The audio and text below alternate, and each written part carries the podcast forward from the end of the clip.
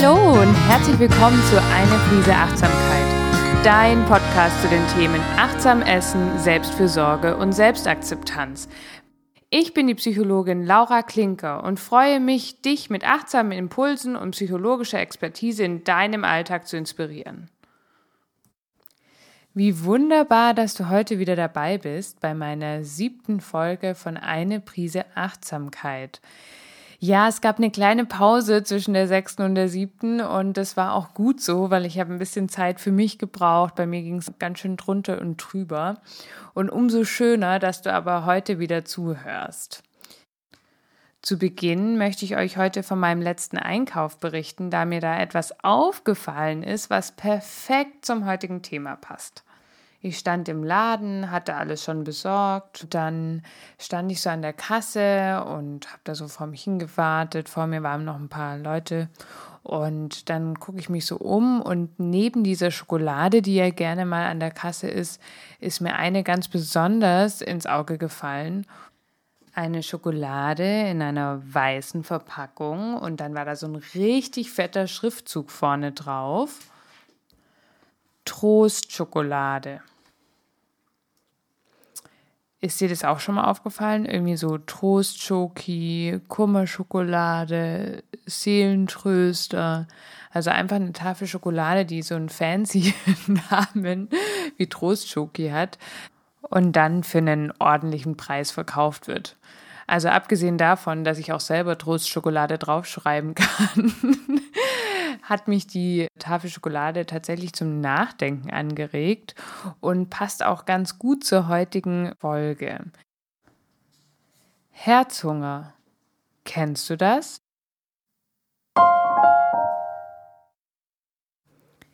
In der letzten Folge ging es ja um körperlichen Hunger und Appetit und wie wir die beiden unterscheiden können und wie sie zu unserem Essverhalten führen. Und da habe ich auch schon mal den Herzhunger so ein bisschen erwähnt, vielleicht auch als emotionales Essverhalten ähm, habe ich den bezeichnet. Und heute möchte ich da ganz konkret mal drauf schauen, weil wir das alle von unserem Alltag kennen und ich das ein ganz spannendes Thema finde. Was dich heute erwartet. Du erfährst, was Herzhunger bedeutet und wie häufig er Teil unseres Alltags ist. Wir sprechen darüber, wie Lebensmittel mit Emotionen assoziiert sein können. Anhand eines Beispiels einer Klientin möchte ich beschreiben, wie sich Herzhunger äußern kann und darüber sprechen, wie wir auch bei Herzhunger bewusste und achtsame Entscheidungen treffen können. Letztes Mal hast du gelernt, dass viele unserer Sinne auch dazu beitragen, dass wir Appetit bekommen. Aber nicht nur unsere Sinne führen dazu, dass wir Hunger haben, wie zum Beispiel die Augen, die beim Bäcker über die Süßbahn schweifen und das Schokocroissants schon anlacht, sondern auch unser Herz beeinflusst uns da.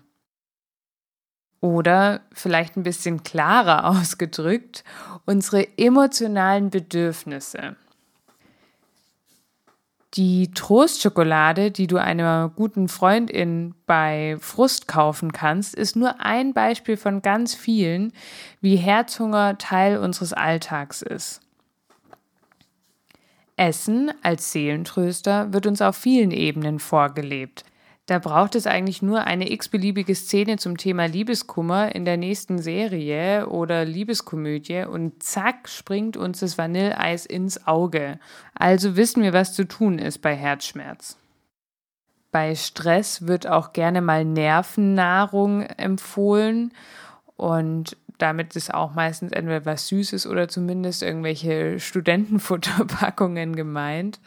Alleine bei so Begrifflichkeiten wie Nervennahrung merken wir auch, wie Essen als Medizin bei Herzschmerz oder eben zum Stillen des Herzhungers in unserer Sprache manifestiert ist.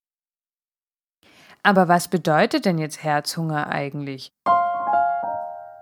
Ist es jetzt schlicht und ergreifend Frustessen? Nein, so einfach ist es nicht. Vielmehr würde ich Herzhunger als einen Hunger bezeichnen, der ein emotionales Bedürfnis befriedigen soll. Und das Bedürfnis kann alles Mögliche sein. Ein Bedürfnis nach Geborgenheit, ein Bedürfnis nach Trost, ein Bedürfnis nach Nähe, alles Mögliche kann dahinter stecken. Und wenn ich diesen Hunger mit Essen stille, dann kann das auch emotionsregulierendes Essverhalten oder emotionales Essverhalten genannt werden. Expertinnen bevorzugen gerne den Begriff des emotionsregulierenden Essverhaltens, da hier die Begrifflichkeit deutlich klarer ist. Es geht eben nicht darum, dass Emotionen beim Essen beteiligt sind und es irgendwie negativ ist. Das ist nämlich ganz gut so, dass die dabei sind, sondern es geht darum, dass ich versuche, emotionale Bedürfnisse mit Hilfe von Essen zu regulieren. Manche Lebensmittel stillen emotionale Bedürfnisse oder spenden ein Gefühl von Geborgenheit, ohne dass es jetzt in dem Moment das ganz konkrete Ziel ist. Solche Lebensmittel oder Gerichte waren auch in der letzten Folge schon mal kurz Thema. Diese Lebensmittel oder Gerichte sind mit positiven Assoziationen verknüpft, mit Erinnerungen. Wir kennen das sonst oft von anderen Sinnen, zum Beispiel unserem Gehör, dass ein bestimmtes Lied uns an eine Zeit erinnert oder auch ein Duft uns an eine Person oder einen Ort erinnert. Und so kann auch ein Geschmack eine Erinnerung auslösen, eine positive Assoziation und damit eben auch ein gutes Gefühl spenden.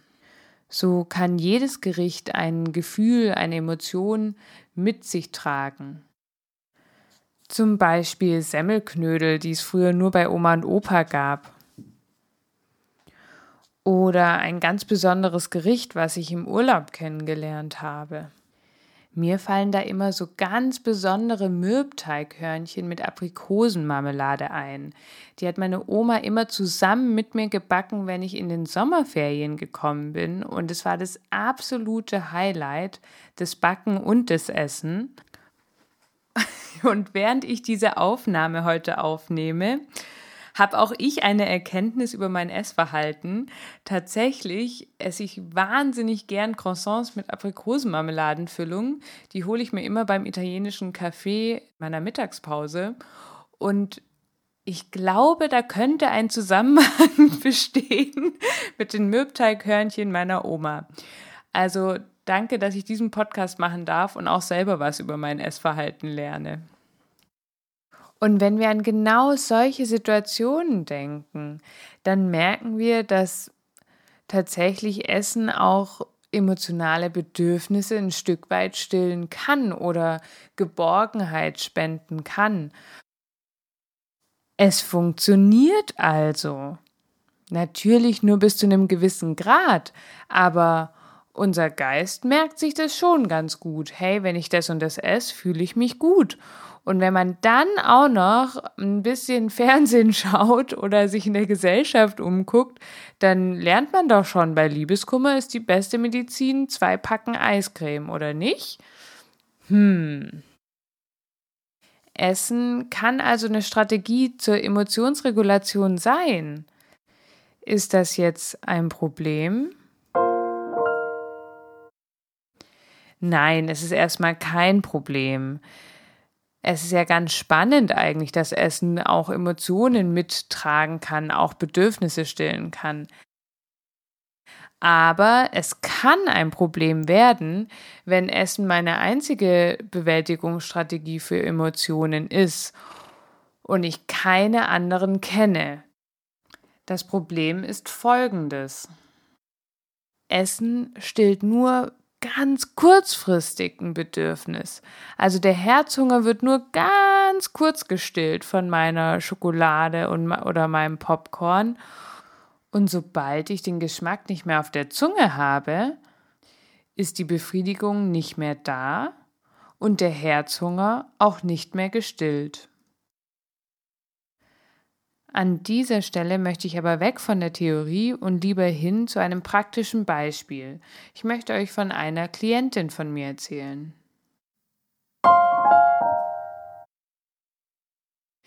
Die Klientin von mir hatte einen ziemlich taffen Alltag. Sie war in einer Führungsposition, Verantwortung für mehrere Mitarbeiterinnen und hat da auch wirklich viel geleistet. Das heißt, der Alltag war ziemlich voll mit Arbeit und Zeit irgendwie für sich oder Freunde treffen, irgendwelche Hobbys war eher spärlich gesät. Pausen kamen eher zu kurz, das heißt, Mahlzeiten wurden auch eher so zwischendurch eingenommen. Neben der Menge an Arbeit und dem Freizeitmangel war aber auch vor allen Dingen der Druck von der Führungsebene über ihr für sie sehr schwierig und sie beschrieb ständig angespannt zu sein. Und zu Hause war der erste Moment, wo dann immer so der Stress, diese Anspannung vom Tag so ein bisschen abgefallen ist. Wirklich vollständig die Anspannung loswerden, das war aber allerdings eher schwierig. Die Klientin berichtete zum Beispiel, nachts nicht gut schlafen zu können und dann fiel vielleicht doch noch ein To-Do nachts ein. Und auch am Wochenende war spätestens Sonntagnachmittag der Kopf schon in Antizipation des Montags. Das heißt, Überlegungen, was gibt es zu tun, was steht morgen an, etc. Und sowohl Sonntagnachmittag, aber eben vor allen Dingen auch an den Abenden stellte die Klientin fest, dass der Griff ganz schön oft in die Süßigkeiten-Ecke ging. Also da war vielleicht mal eine Schokolade dran oder vielleicht auch mal Chips als was Salziges oder Gummibärchen. Die Klientin hat es so mit Verwunderung beschrieben, dass sie abends plötzlich keine Disziplin mehr hatte und sich einfach nicht zusammenreißen konnte. Dabei gelingt es ihr tagsüber immer ganz gut, nichts zu essen. Aber ich war überhaupt nicht überrascht, dass am Ende von so einem Tag keine Disziplin mehr übrig ist. Vor allen Dingen dieses Wort der Disziplin im Essverhalten ist immer sehr schwierig. Beim Begriff der Disziplin klingt auch immer so eine Selbstkontrolle mit und ein Ich muss mich nur kontrollieren können, dann läuft das schon. Und darum sollte es gar nicht gehen beim Essverhalten. Wir wollen ja gar keine Verbote. Da sind wir ja ruckzuck wieder in der Diätfalle. Deswegen war mein Ziel im Einzelgespräch mit der Klientin erstmal wohlwollend die Frage zu stellen, welches Bedürfnis versucht die Klientin mit dem Essen zu stillen? Es ist ein emotionales Bedürfnis, ein Bedürfnis nach Belohnung und ein Bedürfnis nach sich fallen lassen dürfen, sich entspannen können, ankommen nach so einem anstrengenden langen Arbeitstag.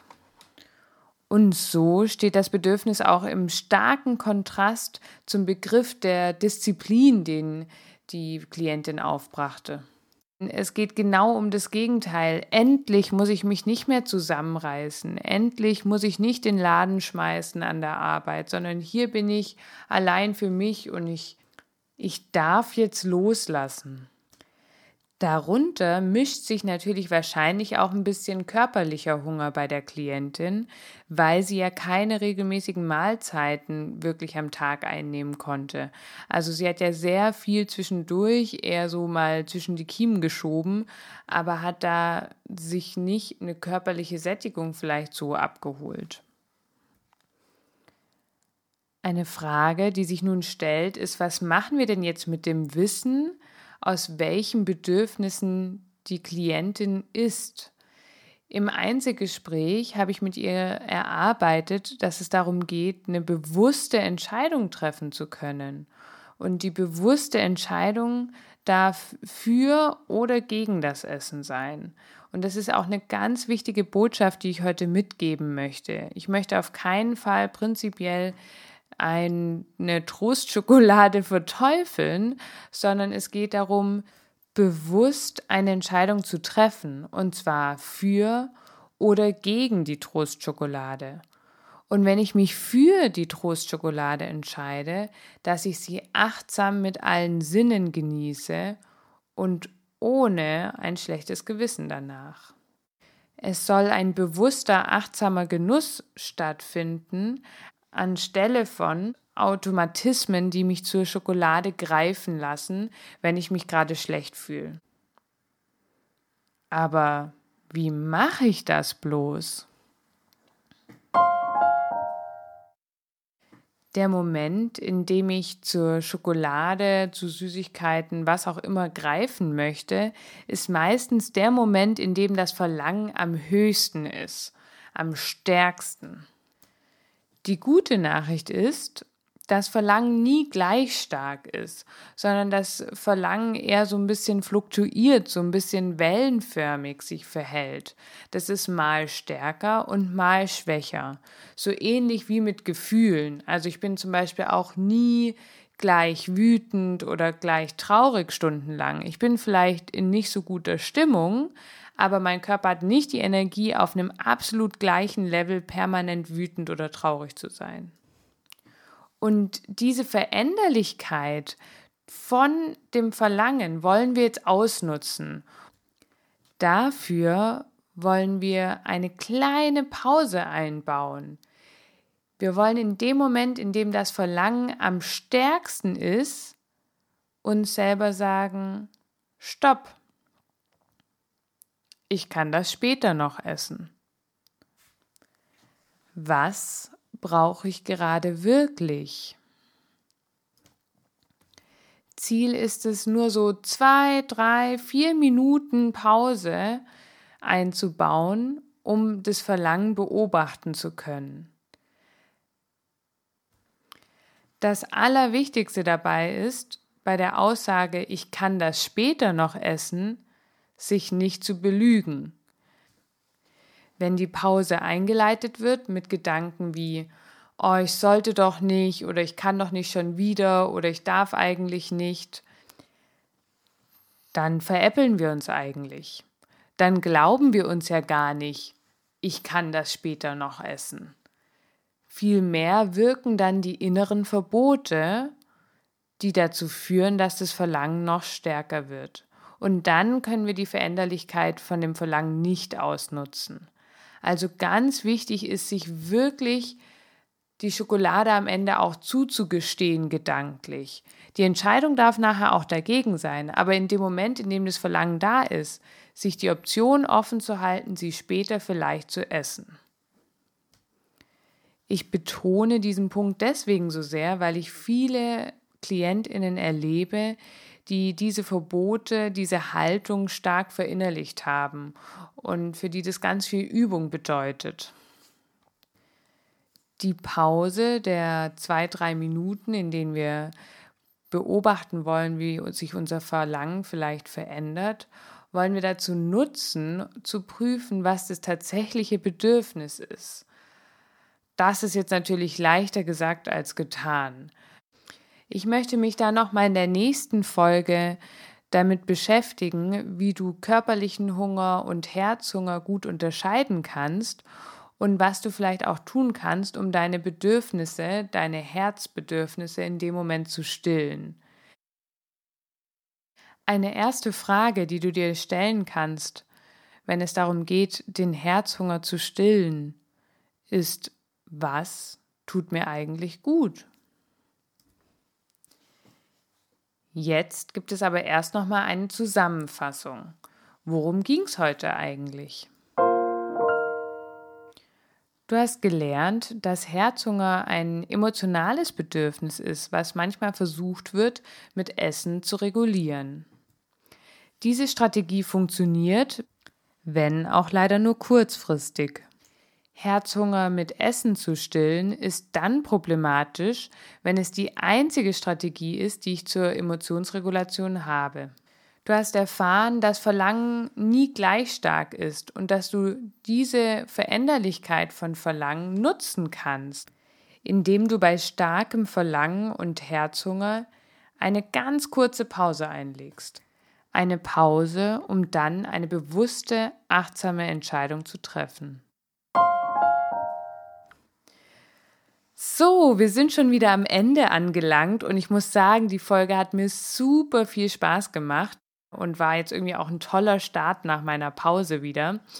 Insbesondere, weil ich ja heute selber was über mich erfahren habe, nämlich den Ursprung meiner Aprikosen-Croissant-Vorliebe.